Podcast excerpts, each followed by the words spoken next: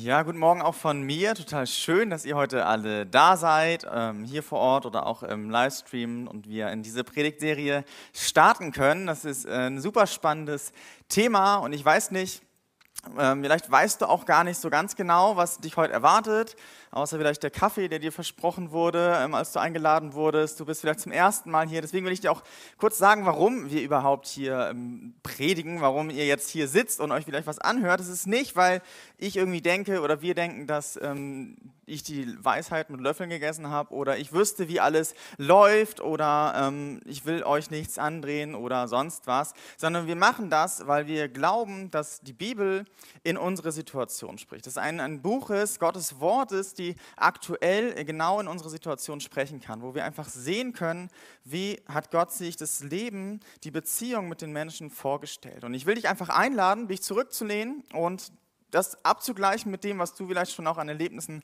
hattest in deinem Leben, das ähm, einfach für dich mitzunehmen. Wenn du Fragen hast, dann schreib sie dir vielleicht auf, komm im Nachhinein auf mich zu oder auf andere zu und rede da auch drüber. Und wenn das alles nichts für dich ist, dann ist das irgendwie auch okay. Hör einfach zu und lehn dich zurück. Und wenn du aber schon länger hier mit dabei bist, wenn auch die letzte Predigtreihe mitbekommen hast, dann ist das eine richtig, ähm, eine richtig gute Möglichkeit, das jetzt zu vertiefen. Wir haben uns ja die letzten Wochen mit Gott beschäftigt, ist jetzt kein Wunder, aber wir haben uns mit seinen Eigenschaften beschäftigt, also wie er ist. Und wir haben geschaut, was hat das mit unserem Leben zu tun. Und das baut jetzt irgendwie so ein bisschen darauf auf, was, was heißt das jetzt auch irgendwie, was, wo passe ich da jetzt rein? Und ich glaube, das ist ein super spannendes Thema. Wenn du da ein paar Themen verpasst hast, dann hör dir gerne einfach nochmal auch nach von der letzten Predigtreihe.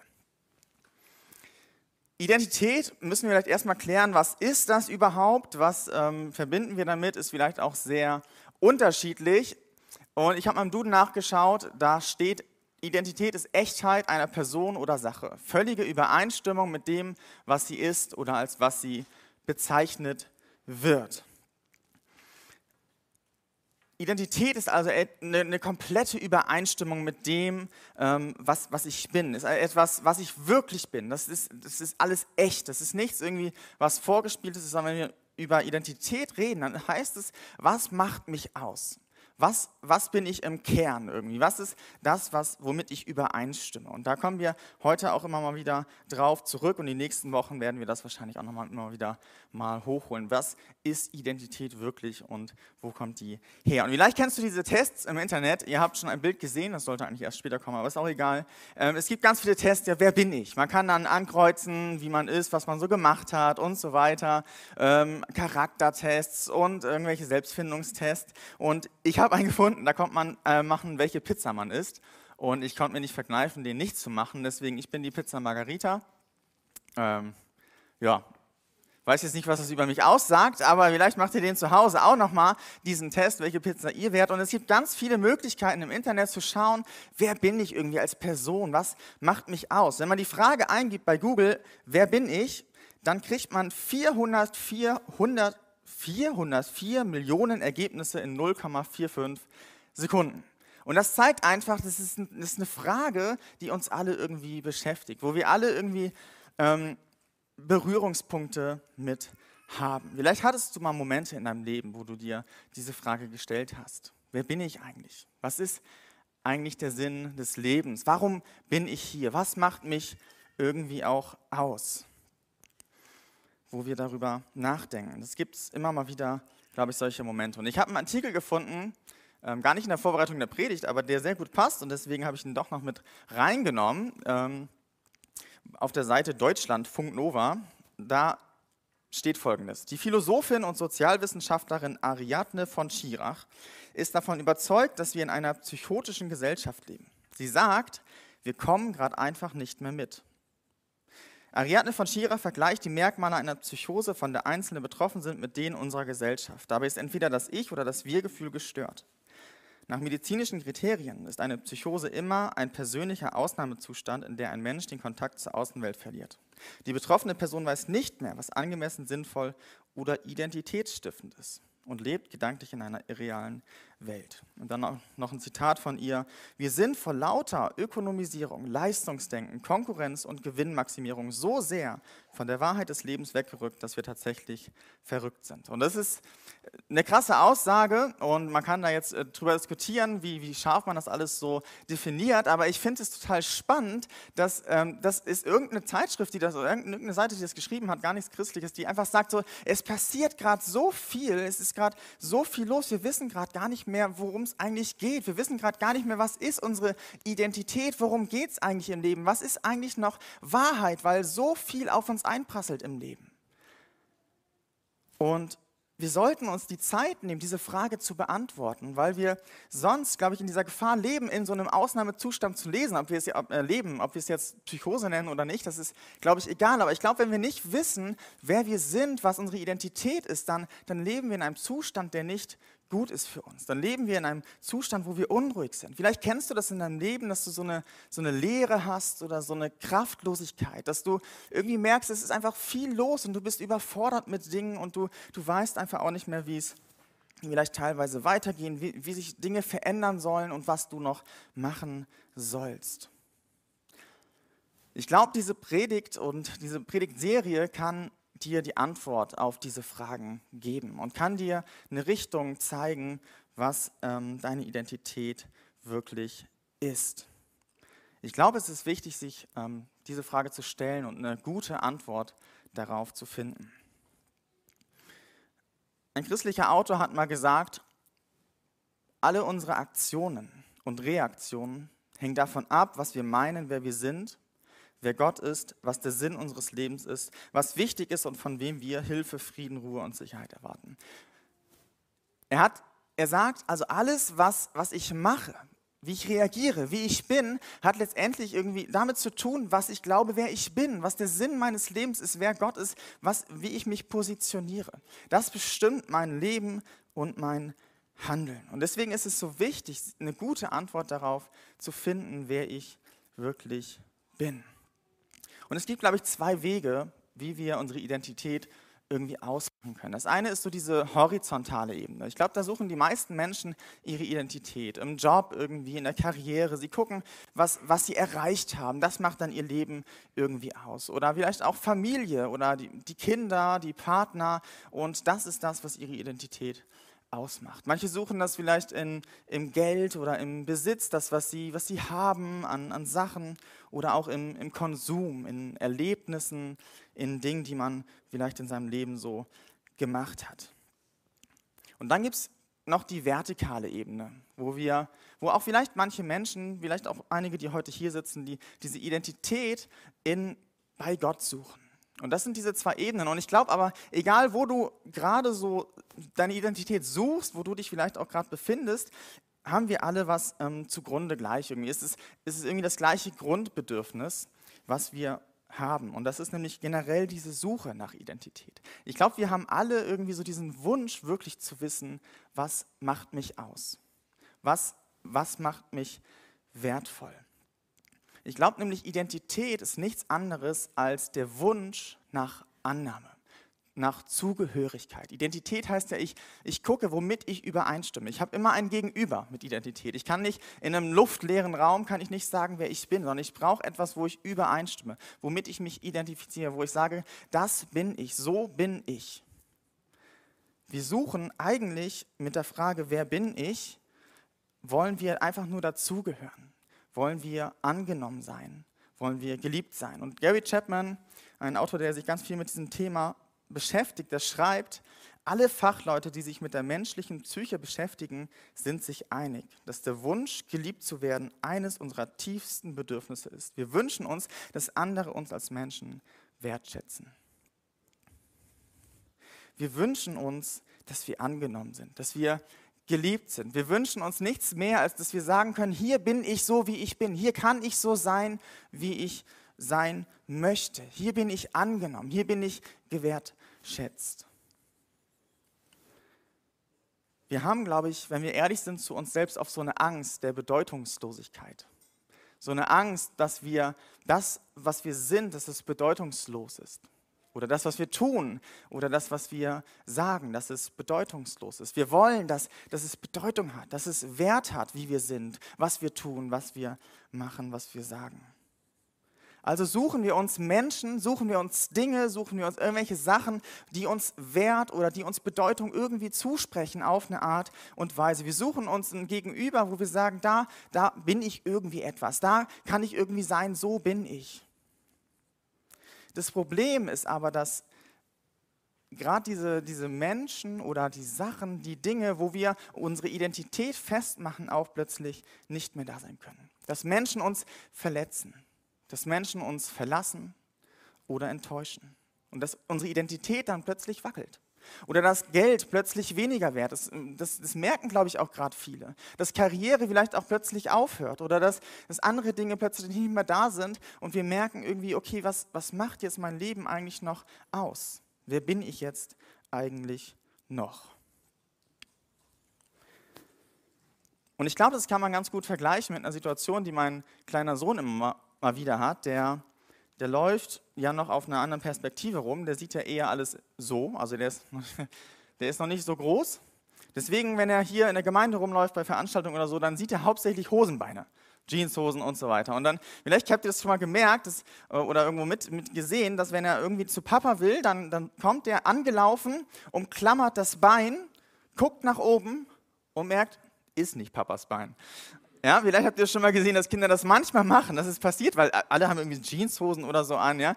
Und dann, und dann haben wir das vielleicht auch manchmal so, dass wir im Leben, glaube ich, rumlaufen, uns an Dinge klammern und merken, oh, das ist gar nicht das, wo ich hin wollte.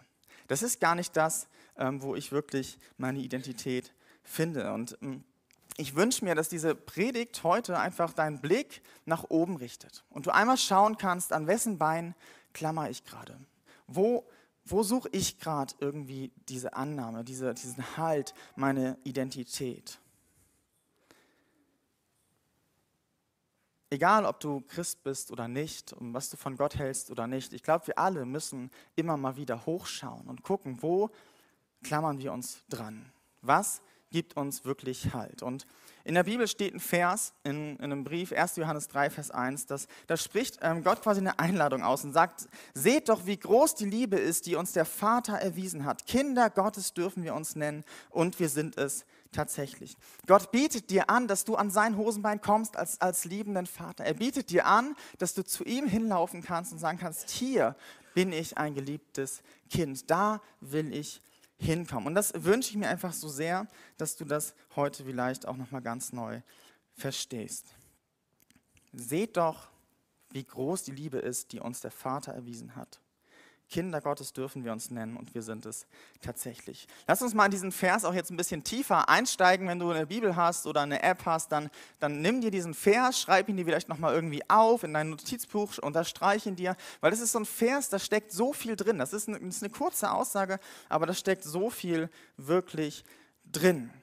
Und dieser Vers, der steht im zweiten Teil der Bibel, wird von, von einem Johannes, die meisten gehen davon aus, von dem, von dem Jünger von Johannes, ähm, geschrieben an die Christen der damaligen Zeit. Und Johannes beschreibt sich in, in einer anderen Stelle der Bibel auch als den Jünger, den Jesus liebt. Und ich finde das so, so genial, dass man einfach merkt, dass man ihm dieses Thema komplett ab, abkaufen kann. Weil, weil ich ihm das so glaube, dass er sagt, er ist geliebt. Er beschreibt sich schon als den Geliebten. Er sagt nicht, ja, ich bin Johannes, sondern er sagt, ich bin der, den, den Jesus liebt. Ich bin der Geliebte. Und er sagt hier, guck doch mal, was wir für eine Riesenliebe haben in Gott. Schaut doch mal diese Liebe des Vaters an. Schaut doch mal, was wir für eine Liebe dort finden können. Und diese Liebe ist unendlich groß. Und wer könnte diese Liebe Gottes besser beschreiben als der Sohn selbst. Deswegen gehen wir jetzt nochmal an eine andere Stelle, machen einen kurzen Exkurs in ein Evangelium, wo, wo das Leben von Jesus beschrieben wird. In den Evangelien wird gesagt, was Jesus so getan hat, was er gesagt hat. Und es gibt da eine Stelle, Matthäus 6, da sagt Jesus was über die Liebe Gottes. Ich lese das mal vor, Kapitel 6 ab Vers 25. Deshalb sage ich euch, sorgt euch nicht um Essen und Trinken zum Leben und um die Kleidung für den Körper. Das Leben ist doch wichtiger als die Nahrung und der Körper wichtiger als die Kleidung. Schaut euch die Vögel an. Sie sehen nicht, sie ernten nicht und sammeln auch nichts in Scheunen. Doch euer Vater im Himmel ernährt sie. Und ihr? Seid ihr nicht viel wertvoller als sie? Und dann noch Vers, ab Vers 30. Wenn Gott sogar das wilde Gras, das heute steht und morgen in den Backofen gesteckt wird, so schön schmückt, wie viel mehr wird er sich dann um euch kümmern? Ihr Kleingläubigen, macht euch also keine Sorgen. Fragt nicht, was sollen wir denn essen, was können wir trinken, was sollen wir anziehen. Denn damit plagen sich die Menschen dieser Welt herum. Euer Vater weiß doch, dass ihr das alles braucht.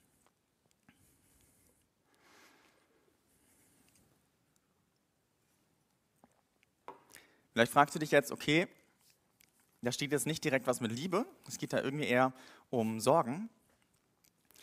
Aber wer etwas liebt, der kümmert sich. Wem etwas wichtig ist, der sorgt sich. Der Gary Chapman, von dem wir gerade ein Zitat hatten, der, der sagt, wir können Gottes Liebe in unserem Leben nur spüren, wenn wir unseren Wert erkennen. Wir können Gottes Liebe nur spüren, wenn wir unseren Wert erkennen. Und das wird in diesem Text deutlich, dass wir wertvoll sind, weil Gott sich als Vater um uns kümmert. Jesus sagt hier nicht nur, macht euch keine Sorgen. Hört auf, euch Sorgen zu machen. Das ist nicht die Aussage dieses Textes, sondern er sagt, ich kümmere mich um euch. Wenn wir uns Sorgen machen, ist das ein Zeichen dafür, dass wir meinen, es kümmert sich niemand um uns. Wenn wir uns Sorgen machen, dann denken wir, wir sind nicht wertvoll. Dann denken wir, wir sind anderen egal, weil wir müssten uns dann ja um diese ganzen Dinge kümmern. Wir müssten uns dann Sorgen machen über das, wie es weitergeht. Wir müssten uns dann Sorgen machen, wie wir vorankommen. Wir denken, wenn wir uns Sorgen machen, dass wir anderen egal sind, dass wir keine Bedeutung hätten. Wir denken, dass wir nicht dazugehören und uns keiner so wirklich kennt. Und deswegen nehmen wir uns Dinge selbst in die Hand und denken, wir müssten das selbst machen und wir machen uns Sorgen. Und die Aussage dieses Textes ist aber, Gott liebt dich so sehr, er kümmert sich komplett um dich, weil du wertvoll bist, weil du sein Kind bist, will er sich um das alles kümmern. Er weiß genau, was du brauchst. Und da schließt sich jetzt der Kreis von dieser Frage von Anfang an, von dieser Angst der Bedeutungslosigkeit und dieser Frage, wer bin ich wirklich? Wir sind bedeutsam in den Augen Gottes. Wir sind wertvoll in den Augen des Vaters im Himmel. Er, er zeigt seine Liebe dadurch, dass er sich um uns kümmert, dass er sich um uns, ja, dass er uns wirklich Wert zuspricht, indem er sagt, ich, ich weiß ganz genau, was du alles brauchst. Du musst dir keine Sorgen machen. Du bist nicht bedeutungslos. Du bist nicht allein. Du musst nicht alles wuppen, sondern ich kümmere mich. Ich kümmere mich um dich. Und Johannes schreibt es, seht die Liebe Gottes. Wir sind Kinder Gottes. Und dann sagt es nochmal, ja, wir, guck mal wirklich, wir sind es wirklich. Als könnte man das irgendwie nicht wirklich glauben. Und vielleicht kennst du das auch in deinem Leben, dass du dass das, das nicht wirklich glauben kannst dass du nicht glauben kannst, dass du geliebt bist. Und ich glaube, das ist, weil, uns, weil es da jemand gibt, der uns das genau einreden möchte, der von Anfang an den Menschen einreden möchte, dass Gott uns nicht liebt. Das ist der Teufel, der in den Garten gekommen ist als Schlange und gesagt hat, Gott liebt dich nicht wirklich. Liebt er dich wirklich, wenn er dir was vorenthält? Wenn du nicht alles darfst? Gott ist doch eigentlich streng. Und so haben wir Lügen, die, die, die wir glauben über Gott. Dass, dass uns gesagt wird, Gott ist weit weg. Er ist nicht an dir interessiert. Wo ist er denn? Gott kennt dich nicht. Du bist ihm egal. Er ist viel zu streng und hat unrealistische Erwartungen an dich, die du gar nicht erfüllen kannst. Gott ist passiv und teilnahmslos. Er ist abwesend und viel zu beschäftigt für dich. Er ist ungeduldig. Er ist verärgert. Er lehnt dich ab. Er ist grausam. Er nutzt dich nur aus. Er gönnt dir das Vergnügen nicht. Er gönnt dir den Genuss nicht. Er ist kontrollierend und manipulierend. Er ist verurteilend und nachtragend. Wenn du kein perfektes Leben führst, dann lehnt er dich ab. Und solche Sätze werden uns eingeredet, genau in diesen Situationen, wo wir uns nicht geliebt fühlen, wo wir vielleicht wirklich gerade auch überfordert sind, wo wir, wo wir Dinge erleben in unserem Leben, wo wir wirklich uns fragen, wo ist Gott? wo wir Leid erleben, wo wir vielleicht auch an unseren eigenen Vater denken und merken, dass dieses Bild des Vaters, das, das, das stimmt hier nicht überein. Und dann sagt der Teufel, ja genau, so ist auch Gott. Wo wir, wo wir Leid erleben, wo wir Überforderung erleben. Und dann sagte der, ja, wo ist er denn? Was ist das denn hier? Dir muss es doch eigentlich gut gehen. Und deswegen schreibt Johannes, wir sind geliebte Kinder Gottes. Und wir sind es tatsächlich. Den ersten Satz kann man noch sagen. Und dann sagt er aber, wir sind es tatsächlich. Und er sagt quasi, du musst, du musst es wirklich glauben. Da steckt so viel Fürsorge drin in diesem Satz. So viel Liebe steckt da drin und Gnade und Güte Gottes. In diesem einen Satz, du bist ein geliebtes Kind Gottes. Und wir müssen das wirklich begreifen. Gott ist immer und persönlich bei dir. Er hat Gedanken des Friedens über dich. Gott ist reich an Gnade. Er ist freundlich und voller Erbarmen. Er kennt dich. Er nimmt dich an. Er schenkt dir Versöhnung. Er schenkt dir Vergebung. Er hat Freude an dir. Er möchte dich liebevoll unterstützen. Er ist dir gegenüber fürsorglich und herzlich. Er freut sich über dich. Er sucht Gemeinschaft mit dir. Er ist treu und geduldig. Er ist nicht so schnell zornig. Und wenn, dann ist es, weil er dich wachsen sehen möchte, weil er dich erziehen möchte zum Guten hin. Er ist sanft und liebevoll und beschützend. Er ist der Ursprung des Lebens. Er möchte dir Fülle schenken. Er möchte dich mit Freude und Friede ausfüllen. Er gibt dir Freiheit, selbst Entscheidungen zu treffen. Er ist gnädig und versteht auch, wenn es mal nicht gut läuft. Er versteht, dass du lernen musst und dass du wachsen musst. Er ist bereit, dir Sünden zu vergeben und wird sie nicht gegen dich verwenden. Sein Herz und seine Arme sind immer offen für dich. Er ist geduldig dir gegenüber und reinigt dich, wenn du scheiterst. Er freut sich an dir und ist stolz, dass du sein wachsendes Kind bist sind jetzt viele Verse, viele Aussagen. Ich habe das tatsächlich nicht alles selbst ausgedacht, sondern es ist von einer Seite, die seht ihr da auf Freedom in Christ. Und ich möchte euch echt einladen als Hausaufgabe, guckt da vorbei. Die haben sich so, so viel Mühe gegeben, dieses ganze Thema, die Identität und dieser Freiheit in Jesus ähm, das zu vertiefen. Und da habe ich das her. Und es gibt so Karten, da steht das alles nochmal drauf. Die Lügen, die wir glauben und die Wahrheiten, die dem gegenüberstehen. Und ich habe, wir haben welche bestellt und die haben wir da hinten auf den Tisch gelegt. Und ich möchte dich einladen, nimm das einfach mit. Nimm dir so eine Karte mit, wo wirklich draufsteht, wo, wie ist Gott wirklich?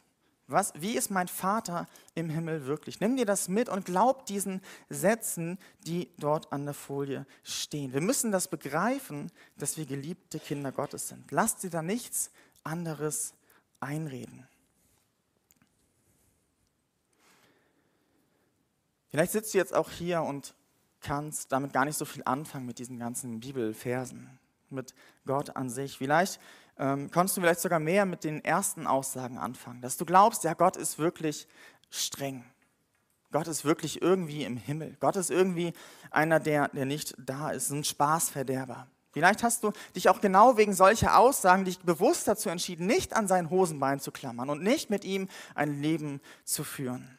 Ja, so einen Gott würde ich auch nicht irgendwie gern als Vater haben. Aber vielleicht merkst du heute auch, dass deine Identität vielleicht auch auf Dinge gebaut ist, die, die wackeln. Vielleicht merkst du das heute, vielleicht auch irgendwann anders. Oder vielleicht denkst du da einfach nochmal drüber nach und du merkst, was macht mich wirklich aus? Was gibt mir wirklich Halt und Sinn im Leben? Dann möchte ich dir das heute einfach nochmal so sagen. Du bist ein geliebtes Kind Gottes und, und Gott wartet mit offenen Armen auf dich. Er findet dich unglaublich wertvoll. Er findet dich so wertvoll, dass er seinen einzigen geliebten Sohn sterben lässt für dich. Und das, das gibt dir so viel Wert, das findest du nirgendwo anders. Das gibt dir so viel Wert. Das, ähm, es gibt dir so viel Wert, dass, dass Gott seinen Sohn schickt für dich, damit er für dich stirbt. Und das ist deine Identität, dass du ein Kind Gottes sein kannst. Das gibt dir Frieden und Hoffnung. Und ich möchte dir diesen Vers einfach mitgeben. Da steht in Römer, im Neuen Testament, im Römerbrief, alle, die sich von Gottes Geist leiten lassen, sind seine Söhne und Töchter. Denn der Geist, den ihr empfangen habt, macht euch nicht zu Sklaven, sodass ihr von neuem in Angst und Furcht leben müsstet. Er hat euch zu Söhnen und Töchtern gemacht. Und durch ihn rufen wir, wenn wir beten, aber Vater. Ja, der Geist selbst bezeugt es uns in unserem Innersten, dass wir Gottes Kinder sind. Ich glaube, ohne meinen Vater im Himmel hätte ich oft Angst. Wäre ich oft überfordert. Wüsste ich oft nicht, wie es weitergeht, was ich tun sollte oder könnte. Aber wenn du das glaubst, dann kriegst du diesen Geist Gottes, der dir das genau zuspricht. Du bist ein Kind Gottes und du bist geliebt und du musst keine Angst haben. Du darfst jetzt ein Sohn, du darfst jetzt eine Tochter Gottes sein. Du darfst aber Vater sagen. Das ist nicht die Band, sondern das ist der hebräische Ausdruck von Papa, von einem Kleinkind, das zu seinem Vater läuft und sagt Papa. Und dieses Privileg, das dürfen wir haben. Als Kinder Gottes können wir unserer Identität als geliebte Kinder sicher sein.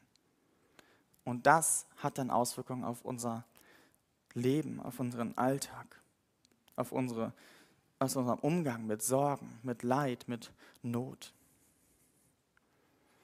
Ein paar Verse später, im, jetzt sind wir wieder im, in dem ersten ähm, Brief, den ich gerade hatte, in diesem ersten Johannesbrief, da wird es beschrieben, was passiert, wenn wir wirklich in dieser Identität leben. Was sich konkret an deinem Leben ändert, wenn du ein Kind Gottes bist. Das steht in 1. Johannes 3, Vers 9. Wer Gott zum Vater hat, lebt nicht mehr in der Sünde, weil das Erbgut seines Vaters jetzt in ihm wirkt. Deshalb kann er nicht immer weiter sündigen, denn er stammt von Gott. Und dann ein paar Verse weiter. Wer glaubt, dass Jesus der von Gott versprochene Retter ist, der ist ein Kind Gottes. Kinder aber, die ihren Vater lieben, die lieben auch ihre Brüder und Schwestern. Und zuletzt noch, jedes Kind Gottes kann den Sieg erringen über alles, was sich in dieser Welt Gott widersetzt. Ja, unser Glaube hat diese Welt bereits besiegt. Und hier wird, hier wird das so beschrieben, dass wenn wir wirklich Kinder Gottes sind, dann leben wir auch anders. Das steht nicht, wenn wir Kinder Gottes sind, dann sollten wir anders leben. Da musst du aufpassen, dass du auch so lebst. Sondern da steht, wenn du wirklich geliebt bist, dann liebst du. Wenn du wirklich begreifst, wie sehr Gott dich liebt, dann liebst du. Wenn du wirklich begreifst, wie sehr Gott sich um dich kümmert, dann kümmerst du. Wenn du wirklich begreifst, wie gut Gott ist, dann, dann hältst du dich auch an diese guten Dinge und hältst dich von den schlechten Dingen fern. Wenn ich wirklich, wirklich in meiner Identität gefestigt bin, dann bin ich auch gefestigt in meinem Handeln. Wenn ich weiß, wer ich bin, weiß ich, was ich kann. Ja, wenn ich weiß, wer ich bin, dann weiß ich, was ich kann. Nicht andersrum. Wir denken oft, ich muss erst was tun, was ich dann bin. Aber es ist anders. Wenn wir wissen, dass wir geliebte Gottes, wenn wir geliebte Kinder Gottes sind, dann, dann, dann kommt daraus auch das Handeln. Dann kommt auch daraus ein neues Sein, ein neues Tun. Jetzt fragst du dich vielleicht, wie das klappt. Wie wir da hinkommen können. Wie kann ich mir so sicher sein, dass ich ein Kind Gottes bin? Wie kann ich in dieser Identität wachsen? Was kann ich tun? Und ich habe ein Gebet, ähm, nicht wieder von mir selbst, sondern von der gleichen Seite von Freedom in Christ, ähm, was ich euch einfach als Challenge mitgeben möchte. Ein Punkt, den du dir heute mitnimmst, ist dieses Gebet. Wenn es nichts anderes ist, dann nimm dir dieses Gebet mit. Ich will, will dich einfach einladen, das zu tun einfach zu sagen, ich sage der Lüge ab, dass du Gott mein Vater. Und dann überlegst du, welcher Lüge glaubst du am meisten? Wo sind die Dinge, wo du wirklich immer wieder die Situation hast, dass du wackelst in deiner Identität, wo du merkst, dass es dir den Boden vielleicht wegreißt, wo du merkst, da bist du irgendwie immer wieder dabei zu glauben, dass Gott so ist. Und nimm nur diese eine Lüge, gar nicht alles andere, was vielleicht noch mitschwingt, sondern nur diese eine Lüge und sagst, ich sage der Lüge ab, dass du Gott nicht bei mir bist, dass du weit weg bist. Und dann betest du weiter, ich entscheide mich, die Wahrheit zu glauben, dass du, Gott, mein Vater, nah bist, dass du dich kümmerst, dass du mich liebst. Und dafür ist auch genau das hier, dass ihr dann einfach guckt, welcher, welcher Lüge glaube ich. Und dass du dann auch wirklich das aufschreibst, vielleicht auf einem Zettel zu Hause, was steht hier der Lüge gegenüber und welche Bibelverse stehen da. Und dann schreibst du auch die Bibelverse auf und, und dann sprichst du das wirklich laut aus. Und, und sprichst diese Wahrheit über dein Leben aus. Und Freedom in Christ auf der Seite steht, wenn man das wirklich 40 Tage, das ist eine längere Zeit, aber wenn man 40 Tage das wirklich durchhält, dann fängt es an, dass diese, diese Lügengebäude, die wir glauben, die fangen an zu bröckeln, die fangen an einzustürzen, weil wir, weil wir wirklich einfach dieser, dieser Lüge abtun und absagen. Und ich will dich einladen, diese Herausforderung anzunehmen und und wirklich diese Challenge zu nehmen, um Wahrheiten in dein Leben zu transportieren und zu begreifen und zu festigen, dass du ein geliebtes Kind Gottes bist. Nimm dieses Gebet als einzigen Punkt heute mit nach Hause und nimm dir vor, dieses Gebet jeden Tag zu sprechen, 40 Tage lang. Und ich glaube, dann wird sich einiges bei uns ändern, dann wird sich einiges bei uns tun. Und vielleicht bist du gerade in einer Zeit, wo es auch anstrengend ist für dich, wo du gerade vielleicht auch viel durchgemacht hast, wo, wo du auch nicht mehr weißt, wie es gerade weitergehen will. Dann will ich jetzt schließen mit einem Vergleich, ähm, der dir Mut machen soll, der dich ermutigen soll. Stell dir mal vor, du bist eine Kaffeebohne. Ist jetzt noch nicht so ermutigend, kommt gleich noch.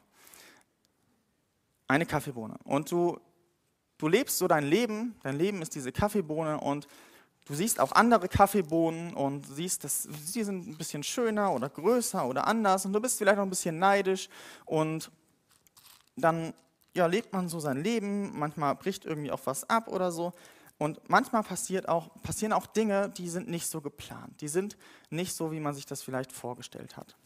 Und auf den Philippinen gibt es eine Katze, eine Wildkatze, die lebt da, die heißt Musang. Und diese Katze, die, die liebt Kaffeebohnen. Die isst diese Kaffeebohnen und das könnt ihr euch vielleicht vorstellen, dass die dann halt vorne reingeht und dann durch den Darm hoch und runter, hin und her und irgendwann unten, hinten wieder raus. Und dann liegt sie da.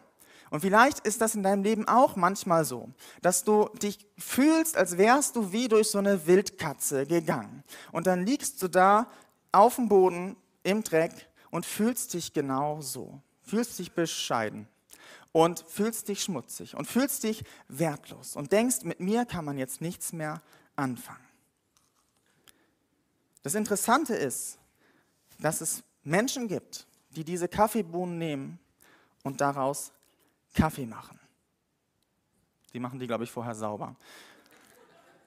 Aber das, das, Spannende ist, dass dieser Kaffee nicht ein Kaffee ist, den man gerade so trinken kann. Das ist der weltbeste Kaffee. Man kann für ein Kilo Kaffeebohnen bis zu 1000 Euro ausgeben, weil der so selten ist und weil der so besonders ist, weil man herausgefunden hat, dass diese Kaffeebohne in dieser Wildkatze einen Prozess durchmacht, der sie, der sie ganz besonders macht. Und das, und das wünsche ich dir einfach dass du, dass du nicht liegen bleibst. Viele bleiben liegen und denken, sie sind wertlos und bedeutungslos. Und ich wünsche dir einfach, dass du, dass du in die Hände des Vaters kommst, der, der dich nimmt und der aus dir einen Kaffee macht. Nicht nur irgendeinen Kaffee, sondern den weltbesten Kaffee, den wertvollsten Kaffee, den es gibt. Er möchte aus deinem Leben das Wertvollste machen, was es gibt. Und ich möchte dich einfach einladen, in diese Hände zu gehen, dich an dieses Hosenbein zu klammern und nach oben zu schauen, ob du an diesem Bein des Vaters klammerst, der dich unendlich liebt und der dir unendlich viel Wert zusprechen möchte. Und ich, ich will dafür jetzt noch beten, dass du das tust und dass du das erlebst, dass du merkst, dass, dass du in dieser Liebe deine Identität und deinen Halt findest. Und wenn du kannst, dann steh doch dazu auf, irgendwie einfach so als Zeichen, dass wir das wirklich ernst meinen wollen und ähm, dann, dann bete ich jetzt für dich. Vater im Himmel, wir dürfen Papa sagen zu dir, weil weil du dir einfach wünschst, dass wir so eine Beziehung mit dir haben, wie ein Sohn, wie eine Tochter zu in ihrem Vater. Und das ist ein unglaubliches Geschenk. Und wir haben gelesen, dass wir darin deine Liebe sehen. Wir sehen deine unendliche Liebe darin, dass du uns wie ein Vater annimmst und dich um uns kümmerst und wir uns keine Sorgen machen müssen, dass wir nicht uns irgendeinen Leistungsdruck machen müssen, dass wir nichts schaffen müssen, dass wir nicht uns um alles selber kümmern müssen, sondern wir dürfen einfach bei dir sein. Wir dürfen bei dir einfach angenommen und geliebt sein. Und das können wir nicht immer glauben, weil wir anderes erleben weil andere Leute vielleicht anderes sagen, weil wir den Gedanken in unserem Kopf vielleicht zulassen, dass du anders bist. Und ich wünsche mir jetzt und ich bete für jeden, für jede Person, die heute hier steht, die im Stream zuschaut, ähm, dass, dass du diese Wahrheiten in ihr Leben sprichst und dass, dass wir diesen Wert wirklich annehmen können, dass wir nach oben schauen und uns in deine Hände fallen lassen, uns an dein Hosenbein klammern und wirklich bei dir als Kinder Gottes einfach unsere Identität festmachen und dadurch einen, einen Frieden und eine Ruhe im Leben erleben, wo wir es nirgendwo anders finden können.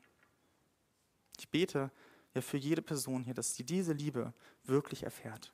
Amen.